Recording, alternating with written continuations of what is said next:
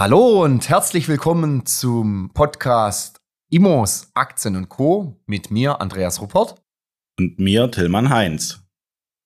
Tille, heute Folge 11 unseres Podcasts und äh, jetzt haben wir ein ganz tolles Thema vorbereitet, beziehungsweise haben uns ganz viele Zuschriften erreicht, immer. Und da muss ich kurz dazwischen quetschen. Viele Leute fragen uns auch oder über, über unterschiedliche Kanäle, wie soll man denn die Fragen formulieren, in welchem Kanal? Also die Frage hat mich jetzt schon häufiger erreicht. Und da will ich kurz Licht ins Dunkel bringen. Leute, egal welcher Kanal. Also ihr könnt uns anrufen, die Frage stellen, auf den bekannten Telefonnummern. In, in den Show Notes sind die Internetseiten beide verlinkt von, vom Tele und von mir. Ihr könnt uns eine E-Mail schreiben an alle Mailadressen, die ihr von uns kennt. Ihr könnt uns eine WhatsApp-Nachricht schreiben. Also, egal wie uns die Fragen erreichen, wir sammeln die und werden die nach und nach abarbeiten. Genau. Ganz genau. Und heute haben wir eine Frage so in Richtung des Immobilienmaklers, was ja häufig aufkommt, auch immer häufig wieder in der Verbindung mit dem, was der Immobilienmakler an Gebühren hat, wo wir ja auch in den letzten Folgen schon mal drüber gesprochen haben. Wie kommt ihr denn überhaupt auf den Wert der Immobilie? Da hat man immer so das Gefühl, du bietest ja auch als Dienstleistung an, bestellt mich mal her, ich bewerte eure Immobilie. Und da äh, kam eben häufig das Thema auf, ja gut, am Ende muss man sagen, die kommen halt und plus minus weiß man halt, was die wert ist, die Immobilie. Vielleicht würfelt er im Büro noch einmal drüber, über zwei Zahlen, die er sich nicht einig ist und dann sagt er halt, ah, das Ding 600.000, 100.000, 380.000. So ein bisschen aus den Ärmel gezaugt. Da hat man immer so, ist, ist so manchmal der allgemeine Tenor, so, was steckt da eigentlich dahinter? Und aus unseren Gesprächen und so wie ich dich kenne, weiß ich, da steckt schon ein bisschen mehr dahinter. Definitiv. Definitiv, Definitiv. viel mehr dahinter. Und da, da wollen wir heute so ein bisschen Licht ins Dunkel bringen, was da genau dahinter steckt. Wohl wissend, und das will ich auch gleich vorab sagen, dass das natürlich schon auch so ein bisschen ein Blick bei dir in Maschinenraum ist. Und das will ich ja auch an der Stelle hochhängen. Ich finde es stark, dass du uns da Einblick gewährst, dass du so ein bisschen die Hosen runterlässt, sage ich mal, und uns da zeigst, wie du und wahrscheinlich auch der ein oder andere Mitbewerber von dir, aber vielleicht nicht, sicher nicht so detailliert, aber äh, das ist die Art und Weise, wie man eine Immobilie bewerten kann bewerten sollte und wie man es halt im Alltag auch tut. Also. Genau, also klar, das ist natürlich ein Blick in den Maschinenraum letztendlich. Ähm, uns geht es aber natürlich auch darum, äh, gewissen Mehrwert den Kunden und Zuhörern des Podcastes zu geben. Insofern, ähm, ja, habe ich da kein Thema damit. Ähm, am Ende des Tages, ähm, ja, könnt ihr jetzt theoretisch dann auch zumindest mal ganz grob den Wert eurer Immobilie ähm, ausrechnen bzw. erfahren. Und ich hoffe, dass ich da ähm, aufgrund des komplexen Themas doch etwas äh, zur äh, Weitsicht bzw. zum Verständnis beitragen kann. Und da würde mich natürlich auch oder uns auch freuen, wenn wir da mal ein Feedback bekommen, ähm, wie ihr die Folge gefunden habt. Schreibt uns da, wie es der Andi gerade schon gesagt hat, auf allen Kanälen an. Ja, und dann würde ich jetzt äh, tatsächlich auch loslegen. Genau, steigen wir direkt ein. Komm, los geht's. Genau. Also, es gibt drei Arten beziehungsweise vier Arten, wie man eine Immobilie bewerten kann. Ähm, da fängt es an letztendlich mal mit dem Ertragswertverfahren. Es gibt das Sachwertverfahren, es gibt das Gleichs, äh, Gleichwertverfahren, äh, Vergleichswertverfahren und das Marktwertverfahren. Ähm, starten werde ich jetzt mit dem Ertragswert. Das ist nämlich mit eins der einfacheren Dinge. Ähm, da müssen wir in der Regel drei Schritte beachten und dieses Verfahren wird in der Regel bei vermieteten Objekten angewandt. Ja, also heißt Wohnung, Haus oder Gewerbe. Da kann man das relativ gut anwenden, um zumindest mal eine erste Indikation festzustellen. Was müsst ihr tun? Ähm, wir nehmen mal als Beispiel an, wir haben eine Wohnung, ähm, die ist vermietet für ähm, zum Beispiel 12.000 Euro, ja, Jahresmiete. Also, also es ist, im Monat. ist immer genau der Rohertrag muss ermittelt werden im ersten Schritt. Das heißt, da schaut man einfach in den Mietvertrag, was zahlt der Mieter an Miete. An Kaltmiete. An Kaltmiete, ne? genau, und multipliziert es dann mit äh, 12, dass man eine Jahresmiete hat. Mhm. So. Dann wird im zweiten Schritt die werden die Bewirtschaftungskosten abgezogen. Das heißt, Bewirtschaftungskosten bei einer Wohnung jetzt als Beispiel wäre zum Beispiel die Instandhaltungsrücklage, die Verwaltervergütung und auch etwaige Versicherungen, weil das auch die Punkte sind, die man als Investor oder als äh, Kapitalanleger nicht auf den Mieter umlegen kann. Okay, ich grätsch gleich dazwischen, Tille. Instandhalt, Instandhaltungsrücklage. Weiß ich, wenn ich jetzt eine Wohnung kaufe als Laie, wie hoch die ist? Wer sagt mir, wie hoch die ist? Wie hoch mache ich die? Ähm, das weißt du daraus, weil du dir natürlich als äh, Profikunde ähm, die Hausgeldabrechnung geben lässt. In der Regel die letzten, sage ich mal, zwei bis vier Jahre. Und daran kannst du erkennen, dass äh, zum Beispiel 19.000 Euro gesamt äh, in die Rücklage eingezahlt werden von allen Wohnungseigentümern. Und in dieser Hausgeldabrechnung ist dann dein Anteil daran quasi ersichtlich. Ja, und okay. dann kannst du auch diesen monatlichen Betrag wieder ähm, mit 12 multiplizieren, okay. dass es quasi aufs Jahr hochgerechnet ist. Also das ist immer die Benchmark, dass man sagt, man muss die ganzen Kosten aufs Jahr hochrechnen. Ja.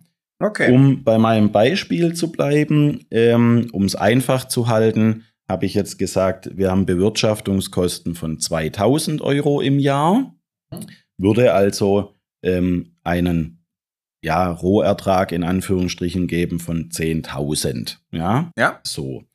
Jetzt wird dann natürlich im dritten Schritt kommt die Komplexität ins Spiel. Bisher war es einfach. Bisher war es relativ einfach, ganz klar, ja.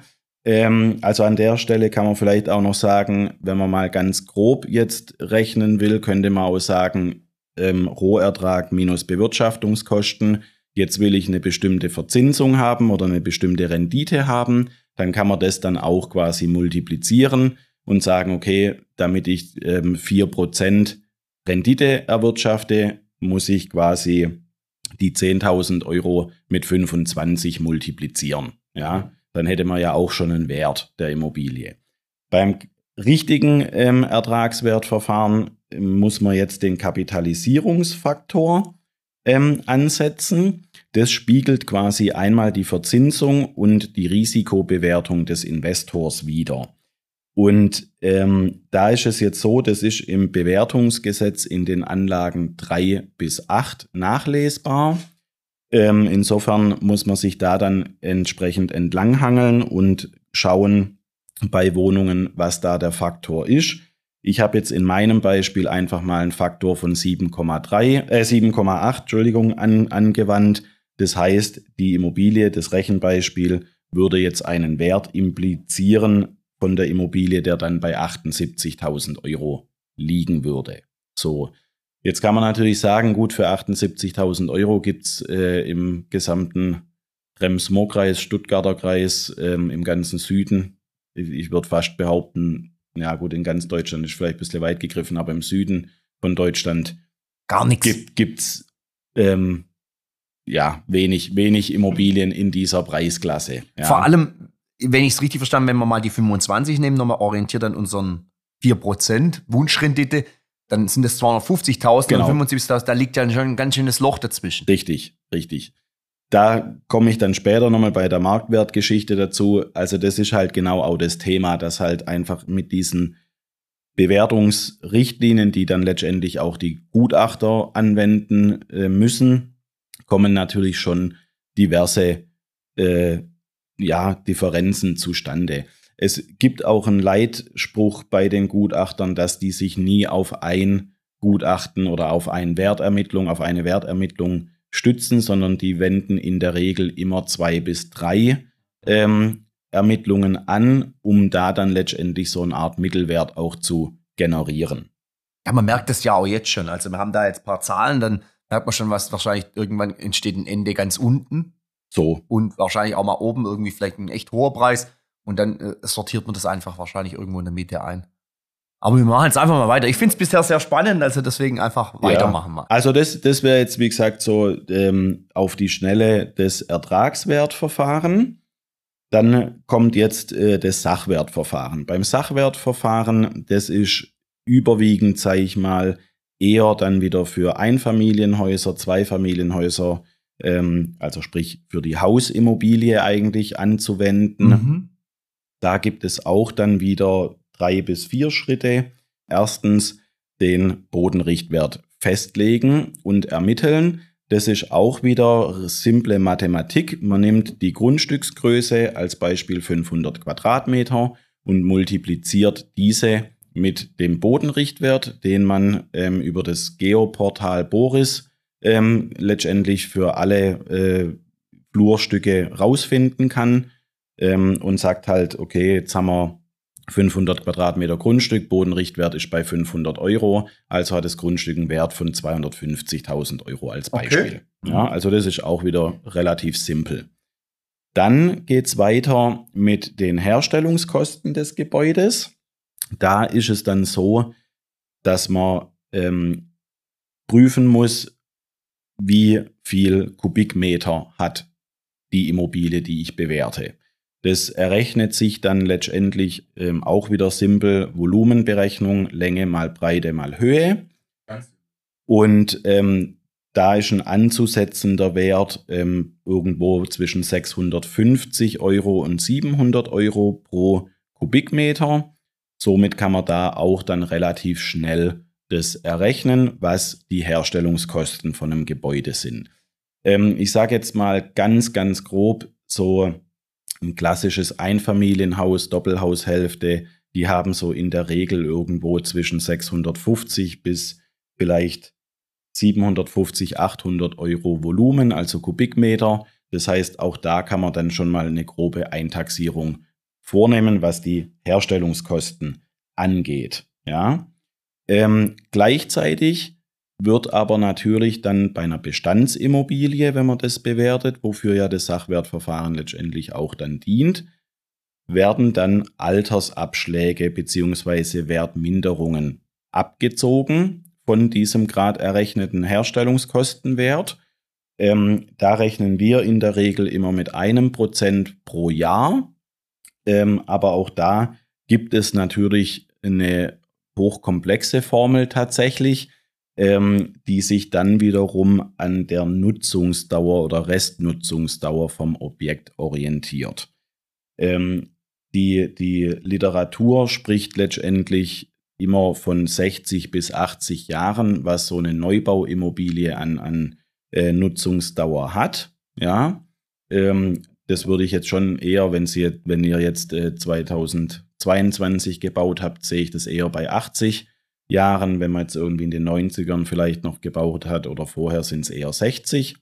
Aber das ist mal so die, die, die Kernaussage. Und da gibt es jetzt, wie gesagt, eine relativ komplexe Formel, dass man die ähm, Restnutzungsdauer durch die Nutzungsdauer teilt, äh, mit 100 multipliziert und diesen Faktor dann von 100 wieder abzieht. Dann hat man auch da ähm, sozusagen den Altersabschlag berücksichtigt. Mhm. Ja.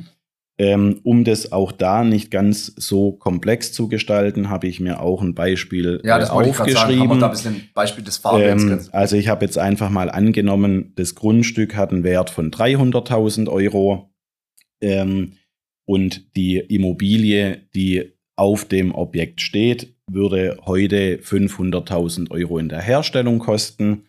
Ähm, und jetzt haben wir quasi ein Objekt, das ist aus den 90ern, das heißt, es wäre 33 Jahre alt. Dann wird, also dann beträgt von 80 Jahren Rest, von 80 Jahren Nutzungszeit, ja, Nutzungsdauer, ja. würde man die 33 Jahre abziehen. Bleiben 47. Bleiben 47 übrig. Und jetzt wäre die Formel, man teilt die 47 durch 80, multipliziert mit 100 dann kommen ungefähr irgendwie 58 Prozent raus. Ähm, und dann muss man wiederum die 58 Prozent von 100 abziehen, also bleiben da nach Adam Riese 42 Prozent als Altersabschlag übrig. Und diese werden dann quasi von den 500.000 also Euro. Nur vom Objekt, nicht vom Grundstück. Das Grundstück vom, ist ja nicht älter genau, geworden. Genau, das Grundstück hat sich ja nicht verändert. Das kann auch nicht schlechter werden in der Regel. Könnte ja. kontaminieren, also, aber gehen wir jetzt mal an dem Beispiel. Ja, es könnte aus. sich an der Lage vielleicht minimal was ändern, weil halt gegenüber äh, der Geva Tower gebaut wird oder sowas, ja, wo dann eine Burgruine steht. Ähm, ja, aber die Lage verändert sich ja in der Regel nicht. Es, im, Im Gegenteil, es ist ja eher so, dass die Lage sich verbessert, weil Grundstücke rar sind ähm, und insofern. Aber wo man, weil man da mal reinkrätschen muss, die Lage spielt in der Berechnungsform jetzt keinerlei Rolle, ne? Das ist, das ist Ja, es spielt, es spielt natürlich insofern eine Rolle, weil natürlich der Bodenwert je besser die Lage ist, desto Stimmt, höher ja ist dieser Wert. Na ja, klar, der hat sich so. dann auch vielleicht verändert in den letzten 20, 33 Jahren. Genau. Definitiv. Also okay. allein schon in den letzten zwei sind die Grundstückspreise ja massiv angestiegen. Aber um beim Beispiel zu bleiben, wir müssten jetzt von den 500.000 Euro 42 Prozent grob abziehen. Das heißt, wir liegen dann irgendwo bei einem Wert von 290.000 Euro, die dann das Haus noch an Wert hat mhm. letztendlich. Und jetzt muss man auch wieder simple Mathematik, ähm, die 290 plus die 300 addieren vom, vom Boden, genau. vom Grundstück. Also das heißt, 600 knappe 600.000 Euro hätte diese Immobilie dann an Wertigkeit. Okay. Nach dem Sachwertverfahren. Genau, nach dem Sachwertverfahren. Jetzt kommt tatsächlich ähm, das aller, aller einfachste Verfahren nämlich das sogenannte Vergleichswertverfahren. Also einfach beziehungsweise auch wieder schwierig. Ähm, einfach dahingehend, weil natürlich dort einfach vergleichbare oder gleiche Objekte, die kürzlich verkauft wurden, herangezogen werden. Ja, jetzt ist natürlich für euch da draußen sehr, sehr schwierig zu erfahren, hat denn mein Nachbar die Immobilie verkauft, ja oder nein? Und wenn ja, zu welcher Kondition? Weil auch da natürlich, ähm, je nachdem, wie gut euer Verhältnis zum Nachbarn ist. Oh, bei Geld wird doch immer geschwindelt, oder? So ist es, ja. Also ganz genau, da, da ist ja hier im Schwabenlände äh, äh, explizit so, dass man da natürlich eher dazu tendiert, was zu übertreiben, wie tatsächlich die Wahrheit auszusprechen. Insofern ist dieses Vergleichswertverfahren aus meiner Sicht eher zum Beispiel für einen Gutachterausschuss interessant, weil der Gutachterausschuss wiederum, der bekommt jeden Verkauf mitgeteilt und führt da auch eine Statistik und eine Datenbank und ähm, demzufolge ist es eher ein Thema für diese äh, Gattung. Auf die Daten vom Gutachterausschuss kann aber natürlich auch jeder Gutachter ähm, zurückgreifen Soweit mir bekannt, wir Makler können das nicht. Ja, ähm, insofern ist für mich persönlich jetzt das Vergleichswertverfahren eins, das ich nie benutze. Es sei denn jetzt, ähm, dass ich natürlich in einem Gebiet selber schon mal was verkauft habe okay. und weiß, zu welchen Konditionen das gelaufen ist. Ähm, und jetzt will ein Kunde eine Straße weiter oder sowas was verkaufen dann ist es schon so, dass ich da natürlich kurz in meine Akte reingucke. Und mal und Orientierung suche. Genau, dass ich da mal eine Orientierung suche. Ähm, wobei jetzt, das habt ihr vielleicht gemerkt, bei allen drei bisher genannten Verfahren hat jetzt der tatsächliche Markt draußen noch keine Rolle gespielt. Ja, und das ist halt das, wo ich persönlich schon auch der Meinung bin, dass der Markt halt natürlich letztendlich ja der entscheidende Faktor ist. Es ist super toll, wenn ich äh, auf dem Sachwertverfahren rausfinde, dass die Immobilie 600.000 Wert hat. Ich aber als erfahrener Makler weiß, in der Lage äh, habe ich vor drei Jahren schon mal was verkauft. Das ist damals auch schon nur für 450 weggegangen. Dann wird es halt natürlich sehr, sehr schwierig zu sagen, okay, wir gehen jetzt trotzdem mit 600.000 Euro an den Start. Ja, und Somit kann ich auch die Brücke schlagen zur äh, Marktwertbewertung, weil in der Marktwertbewertung werden vergleichbare Objekte herangezogen. Ähm, dann werden aber verschiedene Faktoren entweder äh, wertmindernd oder wertsteigernd dazu addiert. Ja? Ähm, das wären so Faktoren wie zum Beispiel das Alter, der technische Zustand, wurde was modernisiert. Ähm, wie ist die Innenausstattung? Haben wir überall Teppichböden oder ist da irgendwie hochwertigster Granit oder Marmor oder sonst was verarbeitet? Ähm, sind, wie gesagt, technischer Zustand irgendwie Heizung schon mal erneuert worden? Wurde die Fassade gedämmt? Wurde ähm, die, dieses, am Dach schon mal irgendwas gemacht? wurde äh, die PV-Anlage schon installiert. Das sind alles Punkte, die natürlich in diese Bewertung dann mit einfließen. Und jetzt wird es dann sehr, sehr spannend, weil natürlich jeder Immobilienmakler den Markt unterschiedlich einschätzt.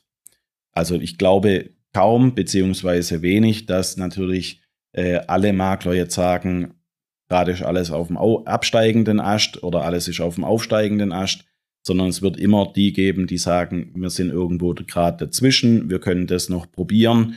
Ähm, das ist aber dann auch wieder eine Kommunikation mit der Verkäuferseite, was einfach realistisch ist. Und da kommen wir jetzt einfach auch wieder auf das Thema Erfahrung und Erfahrungsschatz zurück, ähm, weil natürlich, wie ich es gerade schon an, angedeutet habe, wenn ich weiß, dass ich eine Immobilie ähnliche Größe, ähnliche Lage ähm, für deutlich weniger als den ermittelten Wert oder den Wunschwert auch letztendlich von der Verkäuferseite ähm, verkauft habe, dann ist es letztendlich auch meine Pflicht, das dem Verkäufer ganz offen und transparent mitzuteilen, weil es bringt, bringt einfach weder dem Verkäufer äh, noch dem Makler nichts, wenn man jetzt ein Objekt bewertet und sagt, ja, ja, 600.000 machen wir mal, schreiben Sie mal den Auftrag und dann rufst halt quasi vier, fünf, sechs Wochen später an, weil halt kein Kunde es angucken will und sagst, ja gut, Andi, also wir müssen jetzt halt äh, preislich äh, deutliche Federn lassen. Ja,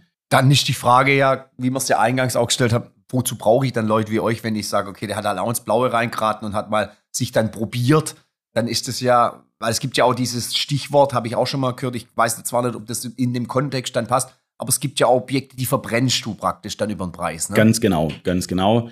Ähm, es ist so, dass die Kunden, sage ich mal, in den letzten drei, vier, fünf Jahren schon sehr äh, dezidiert sozusagen über Immobilien Bescheid wissen. Ja, also ich habe selber gerade ein Objekt, das hatte vor mir ein anderer Kollege. Ähm, da kam ein Kunde zu mir und hat mir erzählt, wie die Preisstaffelung gewesen ist. Und zwar sehr, also haargenau, um es auf den Punkt zu bringen. Und da ist natürlich für mich als Makler schon sehr, sehr schwierig, dann Argumente zu finden, warum denn die Immobilie zu dem jetzigen ausgeschriebenen Preis verkauft werden soll.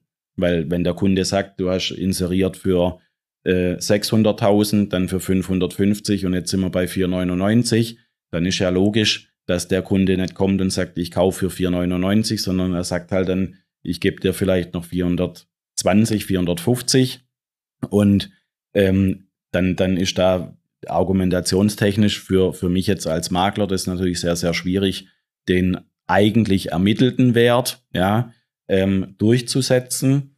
Und insofern ist es natürlich schon so ein Thema, dass man halt wirklich dann mit der Verkäuferseite da ganz offen sprechen muss und ähm, ja, einfach die, die Hosen runterlassen muss als Makler und sagen, es zu deiner Vorstellung, lieber Verkäufer, funktioniert es halt momentan nicht. Ja. Da brauchst du dann vielleicht auch manchmal Ansagen. Also ich höre das ja auch bei Kunden oder bei Bekannten oder bei Menschen aus dem Freundeskreis. Ich glaube, ich könnte mal ein Objekt, das ist, da hat ja irgendwie jeder immer so ein Gefühl, ich könnte mal ein Objekt. Dann sage ich immer, dann, dann, dann mach's doch. Also manchmal ist immer die utopische Vorstellung, ich könnte mal ein Objekt und dann hätte ich minus Restwert, was ich noch habe. Äh, dann sage ich immer, nee, äh, da muss ja erstmal einen finden und vielleicht lässt auch mal ein Profi drüber gucken, ob der das dann wirklich so sieht. Ja, also es ist natürlich so, wie ich es gerade sage, bei der, bei der Marktwertbetrachtung muss man natürlich auch das Thema Zinsen mit einpreisen. Ja, also es ist natürlich klar, ähm, und es ist euch da draußen auch allen klar, weil ihr das jetzt die letzten Jahre erlebt habt, wenn der Zins niedrig ist, ist der Immobilienpreis höher, weil sich natürlich mehr Leute eine Immobilie leisten können. Wenn der Zins hoch ist wie jetzt, ist der Immobilienpreis niedriger. Es, weniger Nachfrage, es, genau. Es, es geht ja gar nicht anders. Und wir sind ja momentan auch noch an einem Punkt, wo es ja trotz extrem guter Voraussetzungen und Bonität trotzdem noch Absagen hagelt von der Finanzierungsseite. Ja, also insofern ähm, muss man da einfach wirklich sagen, das Marktwertverfahren dient halt dazu, ähm, letztendlich festzustellen oder, oder ja, festzustellen, wie das Objekt voraussichtlich, ja, und das ist jetzt halt genau das richtige Wort dafür, am Markt gehandelt wird. Ja, ähm, das ist nichts anderes wie jetzt bei den Aktien, dass halt ähm, eine Aktie mal bei 100 Euro steht und vielleicht dann durch irgendwelche Ereignisse steigt und jetzt will ein Investor einsteigen und sagt, gut, ich gehe davon aus, dass ich die vielleicht wieder dann für 200 verkaufen kann. Ja. Ähm, und das, das muss man halt einfach klar sagen, dass mir persönlich in den anderen Wertermittlungsverfahren einfach diese Marktkomponente ähm, fehlt. Und die Marktkomponente ist aus meiner Sicht das Zünglein an der Waage. Und da ist es natürlich auch so, da müsst ihr einfach mit einem Kollegen, mit einer Kollegin arbeiten, die Erfahrung haben. Ja, weil ich sehe das, ich sehe das tagtäglich, wenn, wenn ich an die großen Home Day und McMakler und wie die alle heißen, ähm, da, da sehe ich manchmal Objekte online, wo ich denke, hä? Hä? Wie, wie, wie, seid ihr irre? Seid ihr einfach irre? Zu hoch oder zu niedrig? Ha, viel zu hoch. Immer viel zu hoch. Und ähm, da, ja, also, weil zu niedrig, zu niedrig wird in der Regel nicht eingewertet, weil du das mit dem Verkäufer da gar nicht hinkriegst. Ne? Das, das ist extrem schwierig, weil da muss man sich halt auch wieder sagen, wenn man es jetzt mal ähm, anhand von, von, einem, von, einer, von einer Wohnung als Beispiel nimmt, ähm, wir, wenn, wenn jetzt, sage ich mal, übertrieben, meine Oma in, in den 60ern äh, eine Wohnung gekauft hat, ja, dann hat die halt irgendwie 30.000 Mark gekostet, ja, also 15.000 Euro.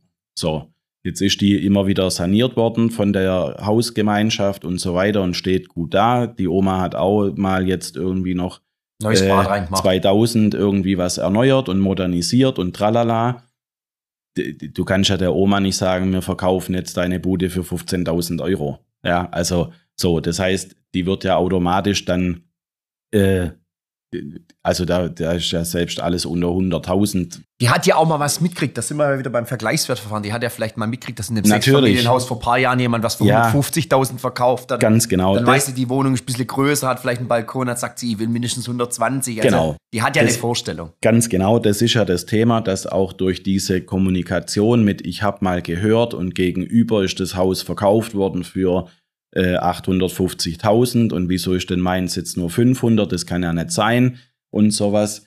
Und da ist es einfach Aufgabe des Maklers, ganz klar Licht ins Dunkle zu bringen und den Verkäufer auch letztendlich an die Hand zu nehmen, weil ihr da draußen müsst euch einfach vorstellen, ich als Makler kann sowohl den Verkäufer als auch den Käufer in finanzielle Nöte stürzen. Ja. ja. Und ich, wir bei Heinz Immobilien haben die Philosophie, dass wir unsere Kunden transparent, offen und ehrlich beraten und im Zweifel dann den Auftrag auch nicht ausführen. Weil wenn, wenn, wenn man da kein Match herstellen kann, dann, dann können wir das nicht erzwingen. Dann muss auch einfach mal der Kunde, der Verkäufer sich die Finger in Anführungsstrichen verbrennen und vielleicht feststellen, hey, in einem zweiten Anlauf ähm, der Heinz oder äh, das Team Heinz Immobilien wäre vielleicht doch die bessere Wahl gewesen. Weil es bringt einfach nichts, wenn man, wenn man Objekte in Auftrag nimmt, nur dass man sie im Auftrag hat, sondern man sitzt ja mit, dem, mit, mit allen Beteiligten im gleichen Boot. Man will es verkaufen, der Käufer will es kaufen. Wir wollen das äh, transparent, offen und ehrlich ähm, so herstellen, dass da alle Seiten zufrieden sind. Und ähm, das ist uns in der Vergangenheit sehr, sehr gut gelungen. Und nochmal abschließend vielleicht auch einfach ähm, die vorgestellten Bewertungsverfahren äh, sind in aller aller Regel eigentlich eher für die Gutachten interessant. Das heißt, wenn man jetzt zum Beispiel ein Erbobjekt hat ähm, und man sich mit einem Erbe nicht gut versteht, ja, was ja vorkommen soll, ähm, dann nimmt man halt einen Gutachter und sagt dem, erstell mir bitte für das Haus einen äh, Ertragswert und einen Verkehrswert, also einen, einen Sachwert äh, Gutachten. Ja, dann macht er das, das kostet natürlich ein paar Euro, ähm, aber dann nimmt er genau die Parameter letztendlich und addiert es zusammen und rechnet es zusammen, schreibt noch was zur Lage und tralala und dann ähm, hat man da eine Basis, um das Erbthema zu, zu besprechen. Wenn natürlich einfach die Oma Hilde ihre Immobilie verkaufen will, ja, dann ist es letztendlich so, dass ich jetzt als Makler da nicht ähm, das volle Programm aufrufe und sage, jawohl, du kriegst jetzt einen Ertragswert, ein, äh, einen Sachwertverfahren und dann mache ich dir noch eine Marktwertberechnung, sondern das ist, läuft dann in der Praxis letztendlich so ab, dass ich vor Ort mir einen Eindruck verschaffe, entweder vor Ort schon mal eine grobe Spanne einschätzen kann, weil ich halt sage, okay, ich habe solche Objekte schon jetzt in der Vergangenheit 30 Mal verkauft und wenn ich das nicht habe, dann fahre ich ins Büro, nehme meine Software entsprechend, wo die ganzen Daten ja logischerweise bei uns hinterlegt sind und erarbeite dann quasi einen Preis für die Immobilie. Ja, und ähm, das kann ich euch nur ans Herz legen. Wir machen das kostenlos, ähm, die Bewertung. Also wenn ihr da draußen was zu verkaufen habt, kommt ran. Wir haben Kapazitäten wollen wachsen, wollen mehr Immobilien verkaufen. Und ähm, ja, dann hast du noch Fragen an die. Nee, ich denke, ich würde es dann auch so ein bisschen so in einem Fazit enden lassen. Ich glaube, die Leute haben jetzt einen guten Eindruck gewonnen, wie die vier unterschiedlichen Verfahren funktionieren. Ich glaube, man darf sie auch gerne anwenden und mal sagen, ja. ich hole mir da einen Näherungswert, aber ich glaube, am Ende ziehe ich für mich aus der, aus der ganzen Folge einen entscheidenden Satz und das, glaube ich, muss auch jedem bewusst sein im Leben sitzt man nicht immer nur auf einer Seite. Man sitzt immer mal wieder auf beiden Seiten. Mal ist mal Käufer und mal ist mal Verkäufer. Und ich glaube, die wichtigste Message ist, weil man immer hört, ja, ich will mein Objekt so teuer wie möglich verkaufen. Ja, aber es gibt da draußen halt auch, und deswegen seid ihr auch irgendwo auch Schiedsrichter, es gibt da draußen halt jemand, der das Objekt auch kaufen soll und möchte. Und äh, um einfach kein Verlierer in diesem Spiel zu haben, irgendwie eine, vielleicht eine Win-Win-Situation zu haben, der eine kauft ein Objekt, zu einem fairen Preis, in Anführungszeichen, der andere verkauft ein Objekt zu einem fairen Preis. Und beide sind glücklich damit, weil der eine nicht der Reibach seines Lebens gemacht hat und der andere nicht viel zu teuer gekauft hat oder andersrum. Der eine macht ein Schnäppchen und der andere sagt, boah, ich glaube, ich habe einfach viel zu günstig verkauft. Und deswegen, ich glaube, da einen Mittelwert zu finden, beide zufrieden zurückzulassen. Der eine hat toll verkauft und geht nach Hause und sagt, das hat mir gefallen. Und der andere hat ein tolles Objekt gekauft und hat keine Kaufreue ich glaube, das ist das, die wichtigste Message daraus.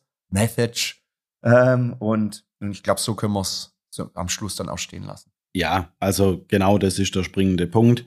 Ähm, wir versuchen, wie gesagt, immer eine Win-Win-Situation zu schaffen und sind halt einfach da in der Kommunikation mit äh, all unseren Kunden, egal ob Käufer oder Verkäufer, äh, offen, ehrlich, transparent unterwegs. Und ja, ich bin gespannt, ähm, ob ich da euch jetzt äh, Mehrwert bieten und liefern konnte. Ähm, gebt mir da mal bitte gern äh, Feedback. Ähm, ihr könnt gern mir eine E-Mail schreiben an th.heinzimmobilien.com oder äh, den Andi anschreiben. Egal, also hau Hauptsache wir kriegen da äh, mal ein Feedback für, für die Folge. Und ja, lasst uns wissen, wie es euch gefallen hat. Ähm, abonniert den Kanal, Herzchen, Daumen drücken. Äh, ich weiß nicht, gibt's. Äh, Keine Ahnung. Twitter gibt's, glaube ich, jetzt äh, blau und rot und weiß der Kuckuck was. Also oh, insofern, ähm, ja, supportet uns da. Wir, also uns macht es mega Spaß, der Podcast. Ähm, wir möchten es gerne weiter betreiben. Da sind wir aber, wie gesagt, auch auf eure Unterstützung angewiesen. Ja, und dann schließen wir die Folge für heute. Ähm, ich sage over and out wünsche euch noch eine schöne äh, restliche Woche. Lasst es euch gut gehen und viel Spaß beim Hören. Bis nächsten Mittwoch. Ciao. Ciao.